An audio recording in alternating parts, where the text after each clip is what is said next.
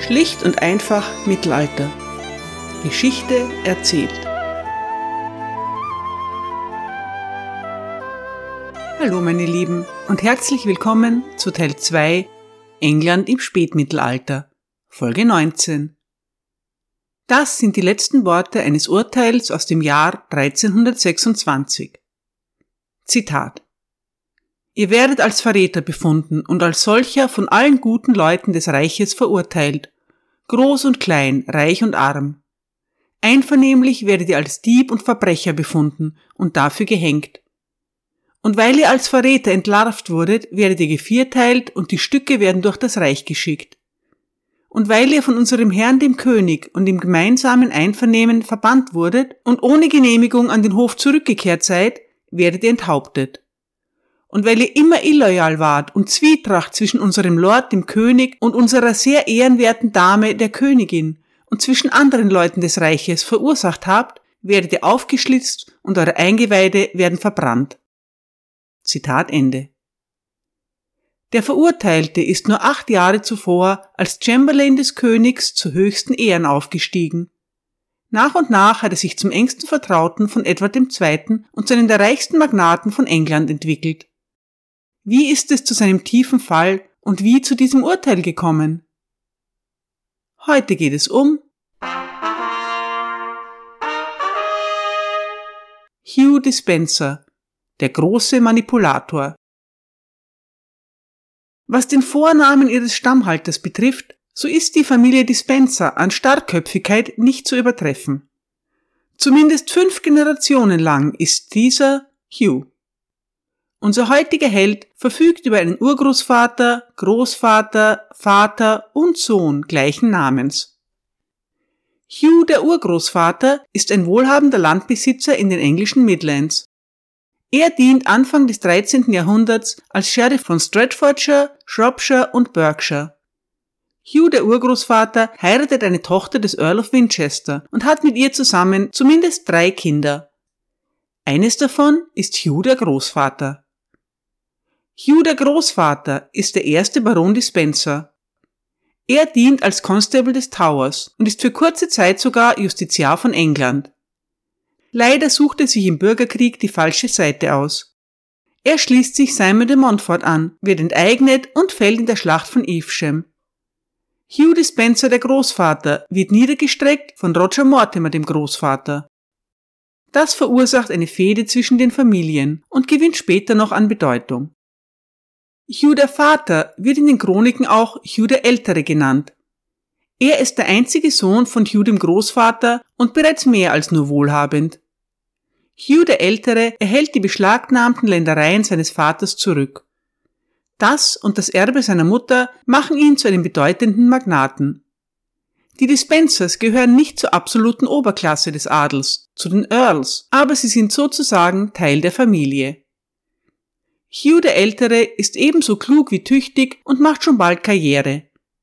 Er dient Edward I. häufig als Gesandter und wird auch ins Parlament berufen.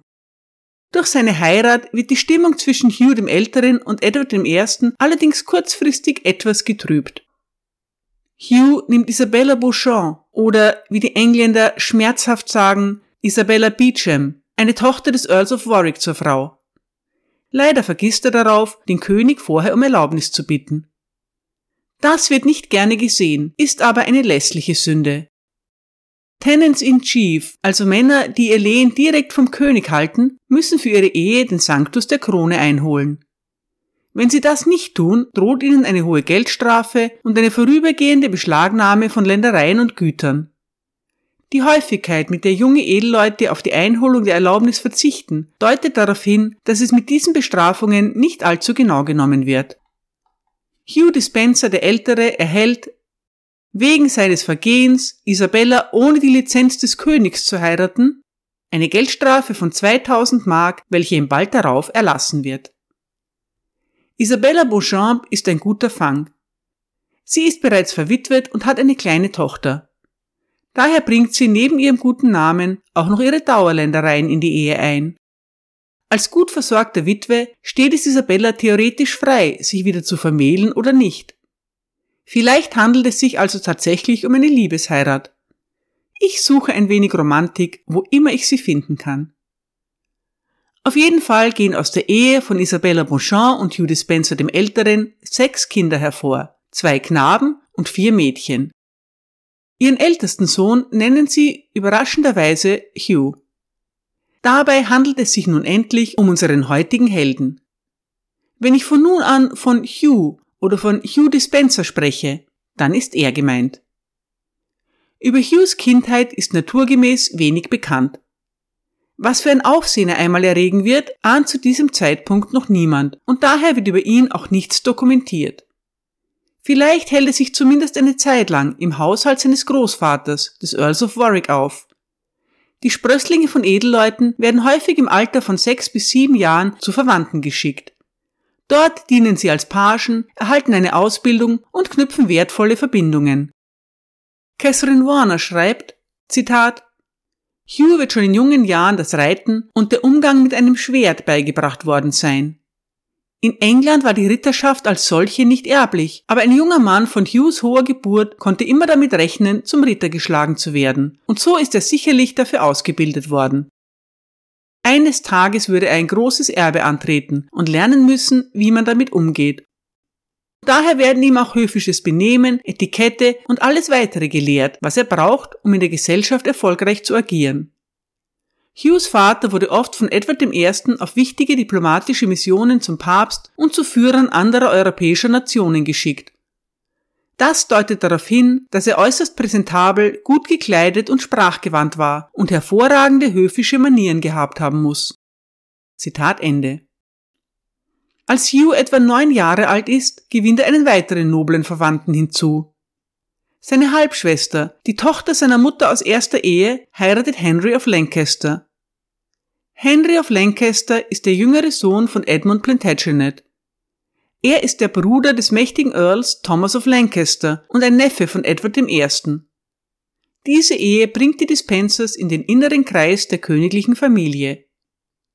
Ich hoffe, ihr glaubt meiner Versicherung, dass ich mir mit all diesen Namen und Familienverhältnissen größtmögliche Zurückhaltung auferlege. Aber manche Verbindungen erscheinen mir doch relevant.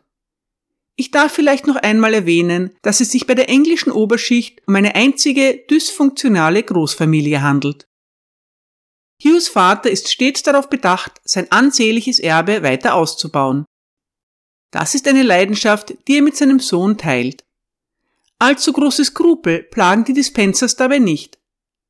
In den Londoner Gerichtsakten des Jahres 1298 ist vermerkt, dass ein Mann in das Gefängnis von Newgate eingeliefert wird, nachdem er sich über Hugh Dispenser den Älteren beschwert hat. Angeblich erklärt der arme Mann, dass Hugh der Ältere, Zitat, kein Lob verdient und mehr Räuber im Gefolge hat als jeder andere Mann in England. Solche Beschwerden, seien sie berechtigt oder nicht, dringen nicht bis an das Ohr des Königs. Hugh der Ältere hat bei Edward I. so einen guten Ruf, dass er dessen Sohn sogar eine seiner Enkeltöchter zur Frau gibt. Im Jahr 1206 heiratet der rund 28-jährige Hugh, frisch zum Ritter geschlagen, Eleanor de Clare. Eleanor de Clare ist die 14-jährige Tochter von John of Acre und des Earls of Gloucester. Ich habe darüber bereits in Folge 17 ausführlich berichtet. Eleanor ist eine sehr noble, aber keine außergewöhnlich reiche Braut. Der Erbe des riesigen Gloucester-Vermögens ist ihr Bruder Gilbert de Clare. Gilbert ist ein strammer und gesunder junger Mann, der, so wird erwartet, sicher schon bald zahlreiche Kinder und Erben haben wird. Eleanor ist bei ihrer Hochzeit noch etwas zu jung für das Eheleben. Sie zieht sich zunächst in ein Kloster zurück. Als das junge Paar schließlich zusammenzieht, scheint es ganz gut zu funktionieren. Eleanor und Hugh haben zumindest zehn Kinder miteinander. Einmal dürft ihr raten, wie sie ihren ältesten Sohn nennen. Neben seinen Kindern mit Eleanor hat Hugh vermutlich auch noch zumindest zwei uneheliche Söhne. Ich drücke mich vorsichtig aus, denn die Faktenlage ist dünn, aber Hinweise auf eine Homosexualität Hughes gibt es keine. Sollte seine spätere enge Beziehung zu Edward II. auch sexuell gewesen sein, so ist von Hughes Seite möglicherweise mehr Berechnung als Leidenschaft im Spiel. Noch ist es nicht so weit. Prestigeträchtige Ehe hin oder her, die Dispenser sind zunächst nicht gerade wohlhabend. Eleanor bringt keine Ländereien mit in die Ehe und Hugh ist zwar der Erbe seines Vaters, aber dieser ist erst Ende 40 und kerngesund. Immerhin überlässt Hugh der Ältere seinem Sohn einige Güter für dessen Lebensunterhalt. Auch damit aber ist der junge Ritter unter seinen Standesgenossen eher ein armer Schlucker. Davon, dass der neue König Edward II. Hugh huldvoll aufnimmt, ist nichts zu bemerken. Edward überlässt seiner Nichte Eleanor immer wieder kleine Geldsummen, aber diese sind in der Regel direkt für sie bestimmt und nicht für ihren Ehemann. Hugh Dispenser selbst wird weitgehend ignoriert. Eleanors jüngere Schwester Margaret wird mit Edwards Favoriten Piers Gaveston verheiratet. Außerdem wird Piers zum Earl of Cornwall erhoben. Die Dispensers müssen miterleben, wie die Gavestons zu weit höheren Ehren aufsteigen als sie selbst. Was sie davon halten, haben sie uns nicht überliefert. Auch bei den folgenden dramatischen Ereignissen stehen die Dispensers nur an der Seitenlinie. Gaveston wird ermordet und Edward II., obwohl tief erschüttert, muss um seine Macht kämpfen. Dann kommt es zu der Schlacht von Bannockburn und die ändert alles. Edward II. wird besiegt und kann im letzten Moment entkommen. Unter den Rittern, die mit ihm in scharfem Galopp nach Dunbar fliehen, sind auch Hugh Spencer und sein Vater. Wer nicht mehr fliehen kann, ist Gilbert de Clare, der Earl of Gloucester. Hughes Schwager fällt in der Schlacht. Die drei Schwestern de Clare sind mit einem Schlag zu den reichsten Erbinnen von England geworden. Es dauert ziemlich lange, bis Edward II. anerkennt, dass Gilbert de Clare keine direkten Nachkommen hinterlassen hat. Er gibt der Witwe des jungen Earls mehr als zwei Jahre Zeit, um herauszufinden, ob sie von ihrem verstorbenen Ehemann schwanger ist oder nicht.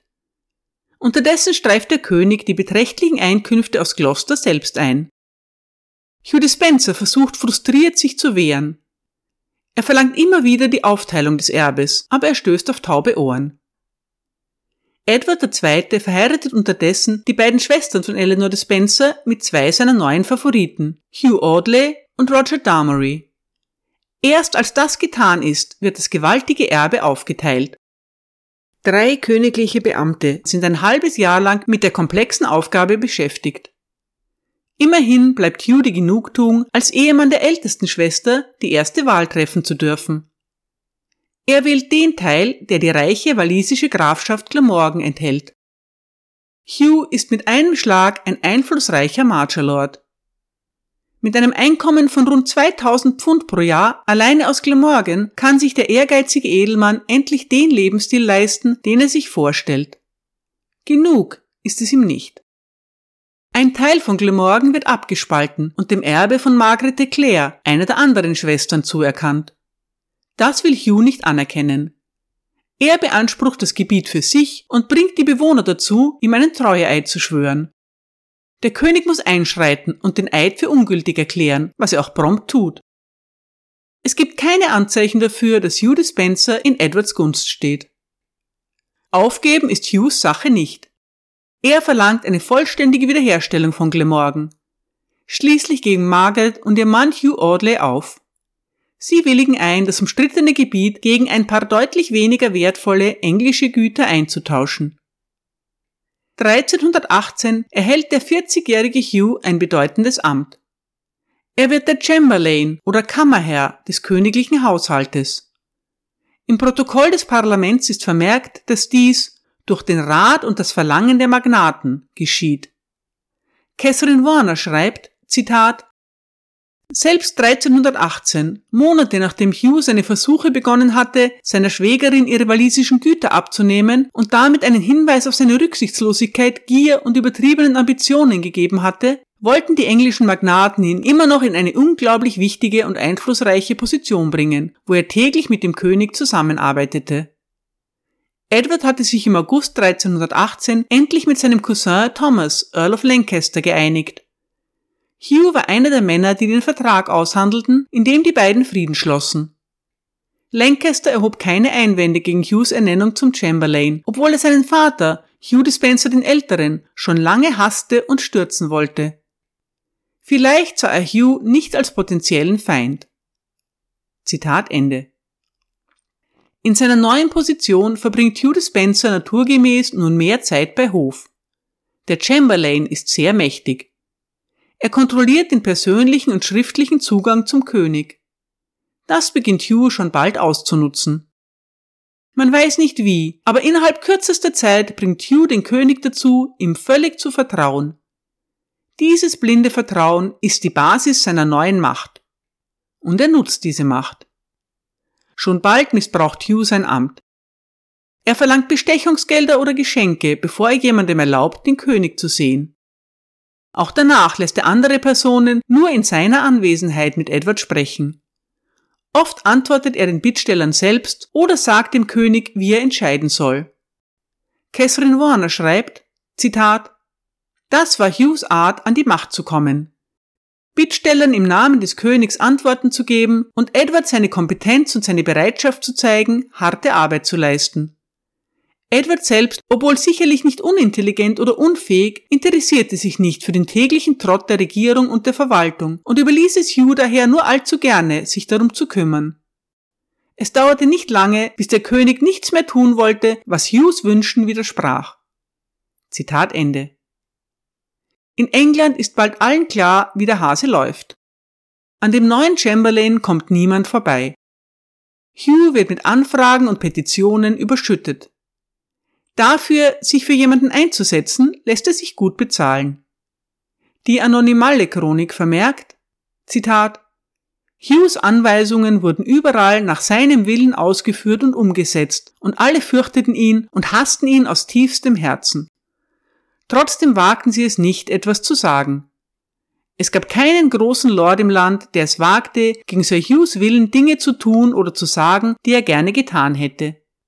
Zitat Ende. Ein anderer Chronist, Jean-François, schreibt über Hugh, Zitat, Nichts wurde ohne ihn erledigt und alles wurde von ihm erledigt, und der König vertraute ihm mehr als jedem anderen. Zitat Ende. Der König ist nicht willens oder in der Lage dazu, Hughes präpotentes Gehabe zu unterbinden. Es scheint, als ob er in eine unentrinnbare emotionale Abhängigkeit zu seinem Chamberlain geraten ist. Diejenigen, die Piers Gaveston unerträglich gefunden haben, blicken schön langsam reumütig zurück. Piers war stolz und aufgeblasen, machtgierig und skrupellos war er nicht. Was wäre wohl geschehen, wenn die Barone Edward und Piers in Ruhe gelassen und ihre enge Verbindung akzeptiert hätten? Schlimmer als unter Hugh Dispenser hätte die Lage kaum werden können. Aber die Vergangenheit lässt sich nicht mehr ändern. Es gibt allerhand Berichte über Dispensers Untaten. Dabei ist es schwer, Fakt und Fiktion auseinanderzuhalten. In der letzten Folge habe ich kurz über den Aufstand in Wales im Jahr 1316 berichtet. Roger Mortimer und dem Earl of Hereford gelingt es, den Anführer der Rebellen, Llewellyn Bran, gefangen zu nehmen. Sie erwirken beim König, dass Bran nicht hingerichtet wird. Er und seine Söhne kommen in den Tower. In einem Prozess gegen Hugh Dispenser wird später behauptet, dass, Zitat, Hugh und Hugh der Ältere den besagten Llewellyn mitnahmen und ihn nach Cardiff schickten. Sie übernahmen die Gerichtsbarkeit, obwohl sie in diesem Fall nach vernünftigem Ermessen keine Gerichtsbarkeit haben konnten und verursachten verbrecherisch, dass Llewellyn gehängt, enthauptet und gevierteilt wurde. So ergriffen sie die königliche Macht und Gerichtsbarkeit in Missachtung der Krone und in Entehrung des Königs und der besagten Lords von Hereford und Mortimer, die ihm Gnade versprochen hatten. Zitat Ende. Wenn die Dispensers wirklich Llewellyn Bren gegen den Befehl des Königs hinrichten lassen, so ist das eine unerhörte Tat. Sie würde auch die erbitterte Feindschaft zwischen ihnen und Roger Mortimer erklären. Trotzdem ist unklar, ob es sich wirklich so zugetragen hat. Die Barone wollen erreichen, dass die Dispensers verbannt werden und fahren schwere Geschütze auf.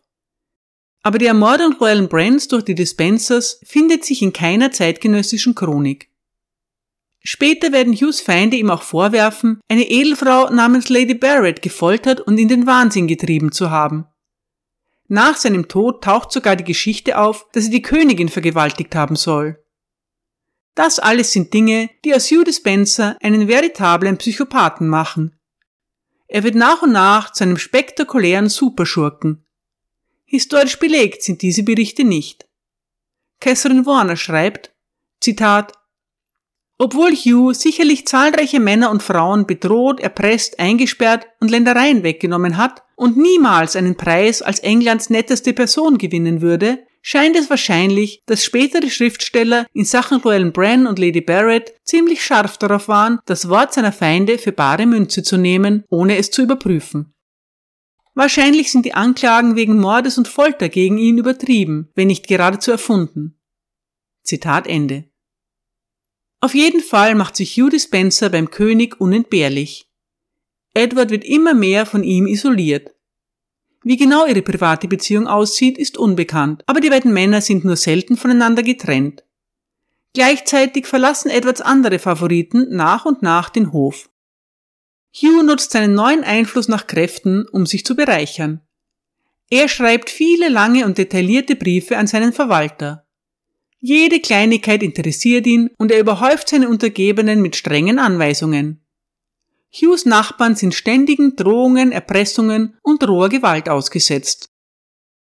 Da Hughes Besitztümer in und um Wales liegen, sind viele seiner Nachbarn Marcher Lords.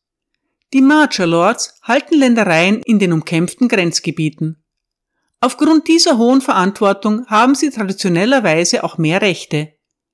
Seit der Eroberung von Wales ist ihre Rolle nicht mehr ganz so wichtig, aber sie verstehen sich immer noch als weitgehend unabhängige Herrscher. Die Lords sind entschlossene Männer. Wenn jemand versucht, ihnen ihre Besitztümer streitig zu machen, setzen sie sich zur Wehr. Ihre Familien sind seit Jahrzehnten durch Heiraten und alte Traditionen miteinander verbunden. Hugh Dispenser ist in ihrem Kreis ein Außenseiter. Als John Mowbray sein Erbe in Gower antreten will, überredet Hugh Dispenser den König dazu, dessen Ländereien aus fadenscheinigen Gründen einzuziehen. Sie sollen an die Krone gehen und vermutlich schon wenig später an den tüchtigen Chamberlain. Das zumindest scheint Hughes Plan zu sein, aber die Marcher Lords haben jetzt genug. Die Vita berichtet, Zitat, Außerdem schlug Hugh vor, das Land Gower solle an die Krone fallen, da John Mowbray es betreten hatte, ohne die Erlaubnis des Königs abzuwarten. Der Lord König, der Hughes Pläne förderte, soweit er konnte, entschied, dass eine Klage gegen den besagten John Mowbray zu führen sei, was dem Gesetz der Marchen widersprach.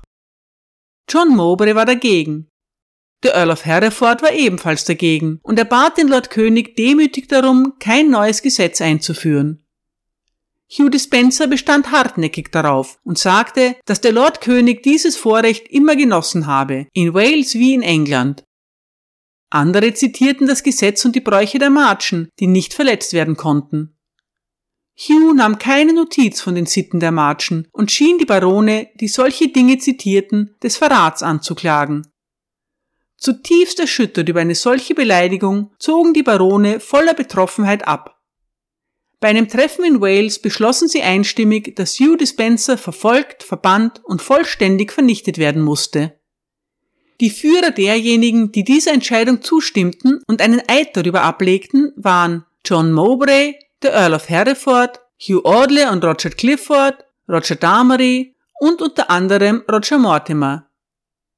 Diese kamen mit vielen anderen und sie hatten die Unterstützung des Earls of Lancaster, jeder von ihnen widerrief seine Treue zu Hugh, weil Hugh jedem von ihnen Unrecht getan hatte.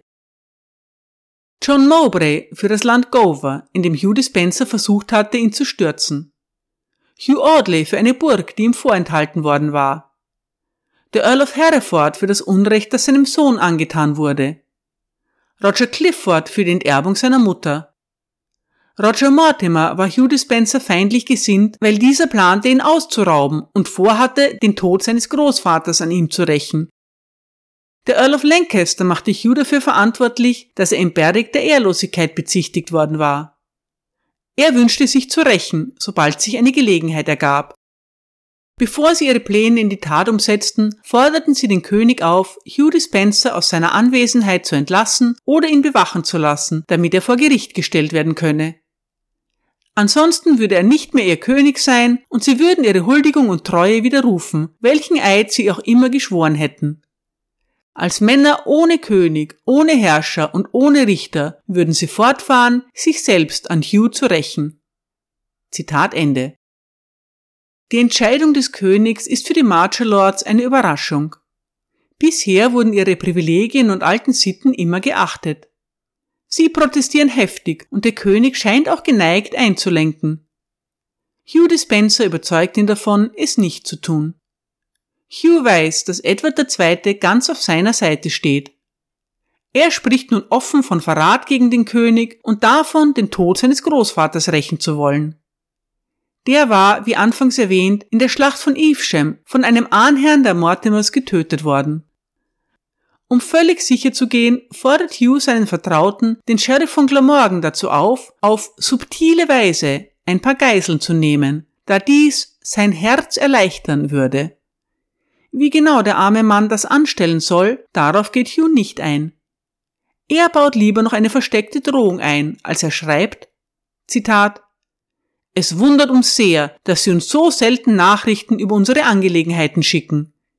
Wir haben Ihnen so oft Briefe in dieser Angelegenheit geschickt, dass wir es völlig satt haben. Zitat Ende. Die Marcher Lords ergreifen die Initiative. Sie starten massive Angriffe auf die Ländereien und Burgen von Hugh Dispenser in Südwales und in England und auch auf die Güter seines Vaters. Auch der Earl of Lancaster schaltet sich nun ein. Er selbst bleibt zwar hinter den sicheren Mauern seiner Burg Pontefract, aber er unterstützt den Aufstand. Als Steward von England versucht er, ihm eine gewisse Legalität zu verschaffen. Und so kommt es, dass Hugh Dispenser die zweifelhafte Ehre zuteil wird, dass ein Krieg nach ihm benannt ist, der Dispenserkrieg. Der Dispenserkrieg wird manchmal als edles und heldenhaftes Unternehmen tapferer Männer dargestellt, die gegen einen tyrannischen König und seinen Günstling für ihre Rechte kämpfen.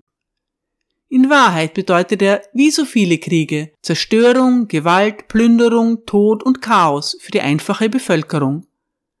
Tausende von Menschen müssen ertragen, dass ihre Häuser verbrannt und ihre Ernten und ihr Vieh gestohlen werden.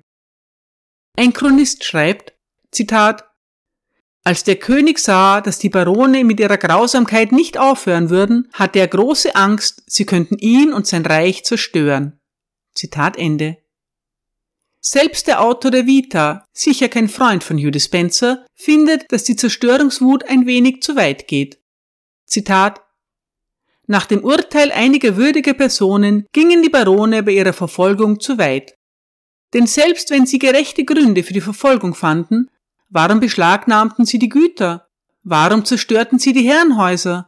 Aus welchem Grund haben sie Lösegeld von ihrem Gefolge erpresst? Obwohl ihre Sache früher gerecht gewesen war, verwandelten sie sie jetzt in Unrecht. Zitat Ende. Zehn von Hughes Burgen und 23 seiner Herrenhäuser werden geplündert und verwüstet. Seinen Pächtern und Vasallen bleibt keine andere Wahl, als zu erklären, dass sie ihrem Herrn nie verbunden waren und dass sie bereit sind, ihre Treueschwüre zu widerrufen. Die Marcher Lords verbrennen auch alle Papiere und Dokumente Hughes, derer sie habhaft werden können. Hugh Dispenser versucht, seine Ländereien dadurch zu retten, dass er sie dem König zurückgibt, aber das bringt auch nicht mehr viel. Der König beruft ein Parlament ein. Auf ihrem Weg dorthin plündern die Truppen der Marcher Lords etliche Städte und Dörfer, die den Dispensers gar nicht gehören.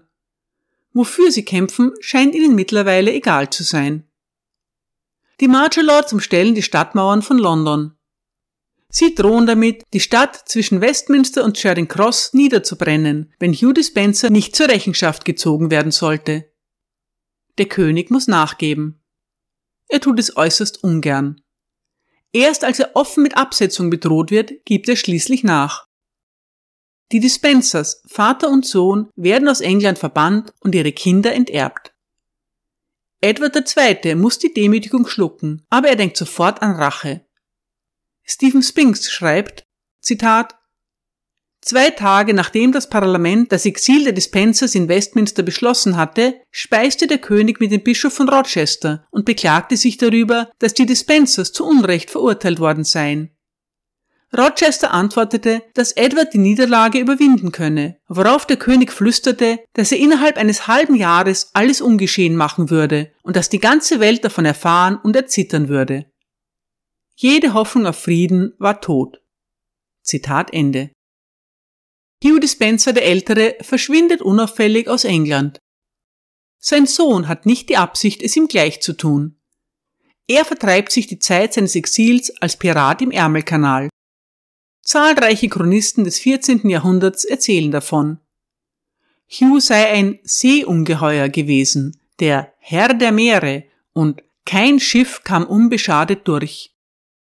Eine der Anklagen gegen ihn lautet später, er habe Handelsschiffe ausgeraubt und damit englischen Kaufleuten, die in andere Länder segelten, Schwierigkeiten und Gefahren bereitet. So aufregend das Piratenleben auch sein mag, es ist nicht dauerhaft nach Hughes Geschmack. Schon bald bittet er den König darum, begnadigt zu werden und nach England zurückkehren zu dürfen. Es wird ihm huldvoll gewährt. Edward hat die Zeit gut genutzt, um sich die Loyalität der am Aufstand unbeteiligten Edelleute zu sichern. Als er wieder genügend Unterstützer hat, ordnet er an, dass die Marcher Lords die Spencers Ländereien zurückgeben müssen. Sein Befehl wird weitgehend ignoriert. Daraufhin holen der König und sein Favorit zum Gegenschlag aus. Mit seinen getreuen Earls und ihren Truppen marschiert Edward II. los. Die Rebellen fliehen. Sie verbrennen die Brücken über den Fluss Severn und versuchen dann nach Pontefract, der Burg von Thomas of Lancaster, zu gelangen. Die Marcher Lords haben keine Chance. Bei der Entscheidungsschlacht von Barrow Bridge werden sie völlig besiegt. Roger Damory, Hughes Schwager und Edwards ehemaliger Favorit, wird schwer verwundet und stirbt bald darauf an seinen Verletzungen. Der Earl of Hereford fällt im Kampf und Thomas of Lancaster gerät in Gefangenschaft. Lancaster wird zu seiner eigenen, mittlerweile gefallenen Burg Pontefract gebracht. Dort warten bereits Edward und Hugh auf ihn. Endlich hat der König die Mittel und die Gründe, um sich an seinem verhassten Cousin zu rächen. Thomas of Lancaster wird wegen Verrats zum Tod verurteilt. Die Vita berichtet, Zitat, am folgenden Tag wurde der Earl in den Saal vor die zu diesem Zweck berufenen Richter geführt und eines nach dem anderen für seine Verbrechen verurteilt. Für jede Anklage wurde eine bestimmte Strafe verhängt, nämlich dass er zuerst geschleift, dann gehängt und schließlich enthauptet werden sollte. Aber aus Ehrfurcht vor seinem königlichen Blut war das Schleifen erlassen worden. Das Erhängen wurde ausgesetzt.